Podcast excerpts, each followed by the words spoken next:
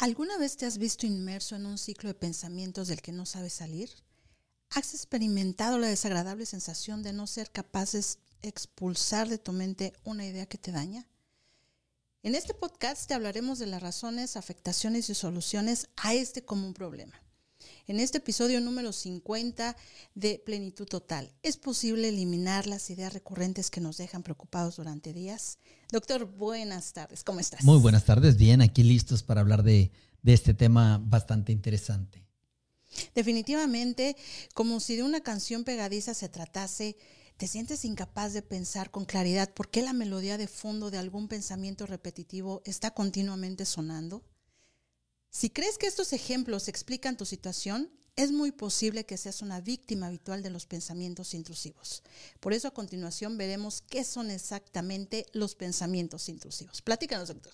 Bueno, los pensamientos ah, intrusivos son como obsesiones de pensamientos, pensamientos repetitivos y a veces perturbadores que permanecen en nuestra mente durante largos periodos a pesar de los intentos por luchar para deshacernos de, deshacernos de ellos son, son también aquellos pensamientos que no queremos tener eh, porque no son de utilidad o son inútiles o disfuncionales también y que sin embargo acaban viniendo a nosotros una y otra vez, vuelven perturbando nuestra calma y dificultando la tarea de concentrarnos en lo que estamos haciendo.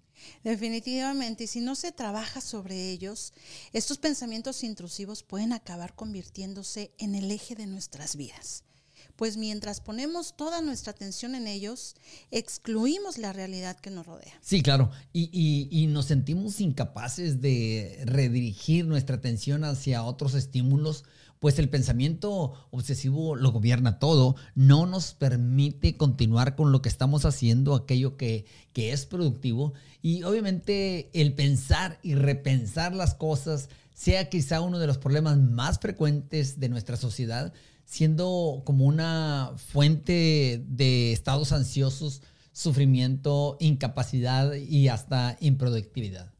Pero, ¿y de qué manera se generan las obsesiones, doctor? Bueno, mira, eh, hay diferentes maneras, pero las obsesiones aparecen a causa de que las personas hemos desarrollado la ilusión de controlabilidad absoluta. Y creo que es la palabra clave, ¿no? Queremos tener todo bajo nuestro control, pues no hemos aprendido a tolerar la incertidumbre pero esta ilusión se derrumba una y otra vez al ver que ciertas circunstancias de la vida son totalmente incontrolables. Por ejemplo, las enfermedades o el comportamiento ajeno, entre otras cosas, ¿no? Y entonces los pensamientos obsesivos también pueden aparecer cuando nos vemos en la situación de tener que tomar una decisión y no saber qué elegir dentro de las posibilidades. Pero yo creo que la controlabilidad absoluta es una de las que nos tienen en ese ciclo de pensamiento obsesivo. Y pues bueno, yo creo que a quien no, quien no ha pasado por ese momento de querer tener el control sobre algo.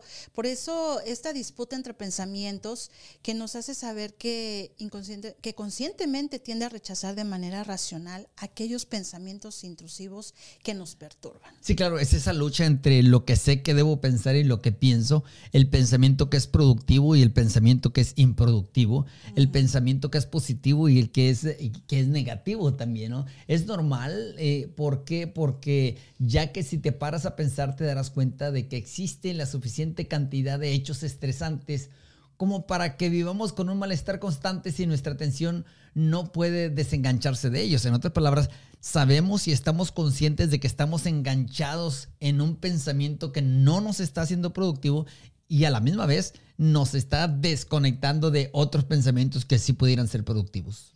Exactamente. Por ello es probable que en ocasiones se desencadene esta lucha entre pensamientos racionales y los pensamientos irracionales o incómodos. Por un lado, esos pensamientos incómodos, al estar prohibidos, tienen mucho potencial a, la hora de atraer hacia ellos nuestra atención.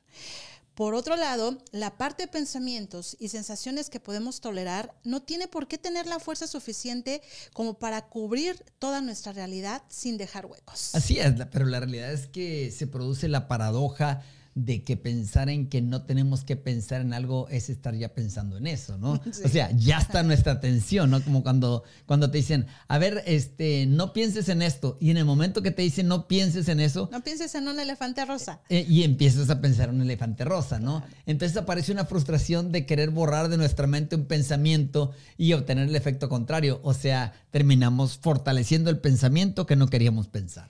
Pero ¿y cómo podemos gestionar los pensamientos intrusivos? Bueno, eh, hay varias maneras de hacerlo. Obviamente, los pensamientos, eh, estos pensamientos ah, obsesivos son un síntoma de que, de que algo nos sucede y nos está avisando de algo, ¿no? Podemos utilizar una serie de tácticas para gestionar los pensamientos intrusivos de una manera adecuada y obviamente disminuir su impacto en nuestras vidas. Y, hay varias maneras, ¿no? Una pudiera ser la, la desvinculación de pensamientos. y esto es importante, ¿no? Y una cosa que tenemos que hacer es identificar, o sea, descubrir y aceptar que tú no eres tus pensamientos, tú eres una cosa y tus pensamientos son otra totalmente diferente para que entonces puedas tener una conversación con tu mente, con tus pensamientos y decidir si los eliminas o no. Cuando tú crees que tú eres los pensamientos, no los puedes eliminar porque crees que dejas de ser tú, o como dicen algunos, pierdo mi esencia. Eh, pero no es así, ¿no? Eh, nosotros no decidimos lo que llega o no a nuestra mente pero sí podemos seleccionar lo que nos interesa, con lo que queremos quedarnos y aquello con lo que o de lo que queremos deshacernos. Es como cuando te llega el correo, el spam, y te llega el correo y tú vas seleccionando y vas diciendo este sí lo quiero, este no lo quiero y lo eliminas. Por eso cuando aparezca el pensamiento no sirve de nada luchar contra él, pues se hará más fuerte. Investiga por qué aparece eso en tu mente y luego decide si te conviene centrarte en él.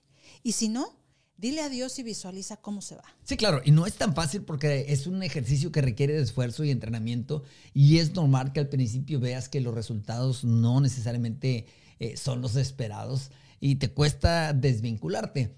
Pero si trabajas de manera constante vas a descubrir que acaban por perder fuerza y van desapareciendo. Y esto obviamente te ayuda mucho mediante la realización de algunas actividades que fomenten la concentración, la atención y el autocontrol. Definitivamente, entrenar tu mente en técnicas como la meditación o el mindfulness te servirá para ganar autocontrol sobre tus propios pensamientos y aprenderás a focalizar tu atención en otras áreas cuando los pensamientos recurrentes aparezcan. Así es, fíjate, otra cosa que podemos hacer es la realización de ejercicio físico frecuente. Eh, ¿Por qué? Porque los pensamientos son energía y es mucho más fácil controlarlos cuando hemos liberado el exceso de energía que nuestro cuerpo genera. Por ello, realizar ejercicio diario nos ayuda a tener una mente más clara y relajada y a que la intensidad de los pensamientos vaya disminuyendo. Otra forma es esa dedicación diaria a pensar sobre el pensamiento perturbador. Sí, como quien dice, voy a pensar en lo que no quiero pensar. ¿Qué quiere decir esto? Es que tú te vas a dar permiso de pensar, no sé, por 10, 15 minutos o 5 minutos de tal hora a tal hora ibas a decir, ok, voy a pensar en eso que sé que no me produce nada y voy a perder literalmente estos cinco minutos o estos 10 minutos o estos 15 y piensas en eso y una vez que ya piensas en eso, entonces ya no te das permiso de volver a pensar. Ah, cuando venga el pensamiento a mediodía o en la tarde, dices, no, ya pensé en eso, ya mañana vuelvo a pensar en eso de tal hora a tal hora por 5 minutos o 10 minutos o 15 minutos y ya te desautorizas para volver a pensar en ello hasta el siguiente día y eso te ayuda a controlarlo. Definitivamente una muy buena técnica. Otra, otra, puedes evitar hablar continuamente de los pensamientos recurrentes. Sí, eh, evitar estar hablando de ello les quita fuerza porque, por ejemplo, hay muchas personas que buscan la tranquilidad o la opinión de la gente de manera continua, pero esto se convierte en un arma de dos filos. ¿Por qué? Porque te puede permitir tranquilidad o desahogo cuando lo hablas, pero esto es temporal. Pero refuerza el pensamiento porque después te acuerdas de lo que la gente te dijo cuando les estabas diciendo y entonces, ¿qué estás haciendo? Cada vez que vas y le platicas a alguien, estás dándole tiempo al pensamiento que no debes de tener. Entonces es como darle mayor importancia al, al, al pensamiento que no queremos tener definitivamente. Pero entonces, ¿cuándo es necesario contactar con un profesional, doctor? Bueno, mira, si hemos intentado estas cosas que les hemos eh, eh, recomendado, eh, y los pensamientos recurrentes se han convertido en un círculo vicioso, obsesivo, de cual, del cual no puedes escapar, entonces eh, lo que podemos hacer es acudir y buscar a alguien, especialmente cuando ya nuestra calidad de vida está siendo afectada por este tipo de pensamientos, porque dejamos de ser productivos, porque no podemos concentrarnos, porque estamos abandonando nuestras responsabilidades y entonces definitivamente hay que buscar un, consejero, un life coach o un terapeuta que nos ayude con algunas estrategias para poder eliminar estos pensamientos. Gracias por habernos acompañado. Para nosotros es un gran gusto poder compartir contigo. Recuerda que puedes seguir más de estos podcasts de desarrollo personal y liderazgo. Y si tú deseas profundizar y garantizarte una mejor vida, te recomendamos nuestros cursos acreditados de formación y vida plena. Muchísimas gracias. Bendiciones.